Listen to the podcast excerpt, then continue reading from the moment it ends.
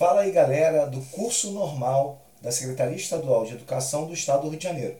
Eu sou o professor Roberto Stabile, professor de Geografia, e hoje nós vamos falar um pouquinho sobre a questão dos impactos ambientais nas bacias hidrográficas do Brasil e do Rio de Janeiro, né?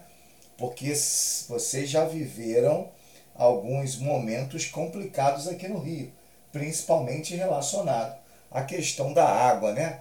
O problema da água no Rio de Janeiro se repetiu dois anos seguidos. E vocês certamente já passaram por isso. Bom, para a gente falar um pouquinho de água, a gente tem que falar primeiro das bacias hidrográficas do Rio de Janeiro. E do Brasil, é claro. Bom, para falar um pouquinho dessas bacias hidrográficas, a gente tem que entender o que, que é isso. Bom, bacia hidrográfica seria um conjunto de rios com o seu rio principal. Vou dar um exemplo para vocês. Rio principal, Rio Amazonas. Rio principal, Rio São Francisco, Rio Paraná, que são os rios mais famosos do Brasil. Aí você fala assim, mas por que são mais famosos?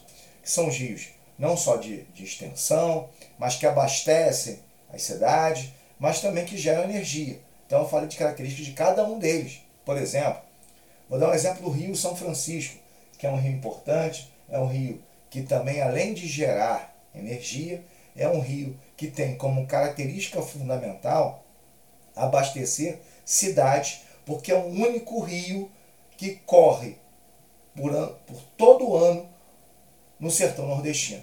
Na verdade, ele é um rio perene. Galera, Roberto, que negócio é esse de rio perene?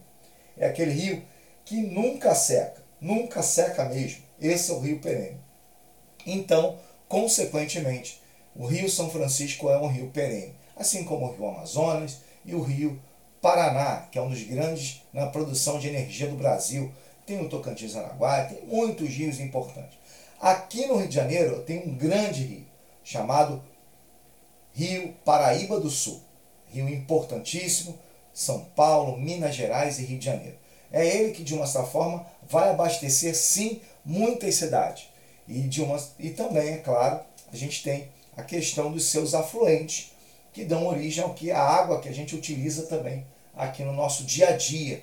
Na verdade, a gente aqui, vocês aí, ou seja, tudo isso. Então o rio, ele é muito importante sim para definir algumas características de qualidade na sociedade. Bom, a gente tem alguns aspectos que eu chamo de, de grande importância, por quê? Porque quando a gente fala sobre rios né, a gente fala sobre abastecimento de água. E esse abastecimento de água tem muito a ver com o quê? Com aspectos ligados tanto ao dia a dia da, da população, de uma forma geral, né? a condição de vida da população, mas também, é claro, a qualidade do processo. Né? Qualidade do processo que eu digo o seguinte, imagina você estar tá bebendo água contaminada, olha só que complicado. Bom, não pode ser, né? Então você tem que ter saneamento básico, água limpa, água potável. Então o rio é importante também para isso. No entanto, no entanto, 70% da água dos rios são destinadas literalmente à agricultura, ou seja, 70% da água vai para a agricultura. Para abastecer, é claro, o, o, o cenário que a gente está acostumado muito a ver, que é a plantação, né? O, o, você acha que os alimentos que a gente consome vêm da onde? Vem da agricultura. E essa agricultura precisa muito de irrigação. E essa irrigação, é claro, ela é necessária. E sabe quanto gasta de água? 70% de água que nós utilizamos vai para irrigação. Então, olha só a importância da água para o nosso cotidiano, para o nosso dia a dia. E aí eu chamo a atenção disso para vocês. Por quê?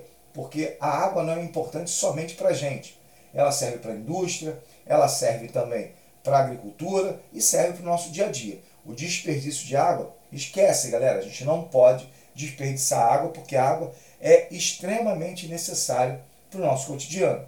Bom, falando um pouquinho, né? A gente falou um pouquinho sobre água, falamos um pouquinho sobre rios, os rios mais importantes, mas a gente não acabou não. A gente vai continuar falando ainda mais sobre esses recursos e falando muito sobre os rios e a importância deles no nosso cotidiano, no nosso dia a dia, para a gente entender um pouquinho como é que realmente isso ocorre.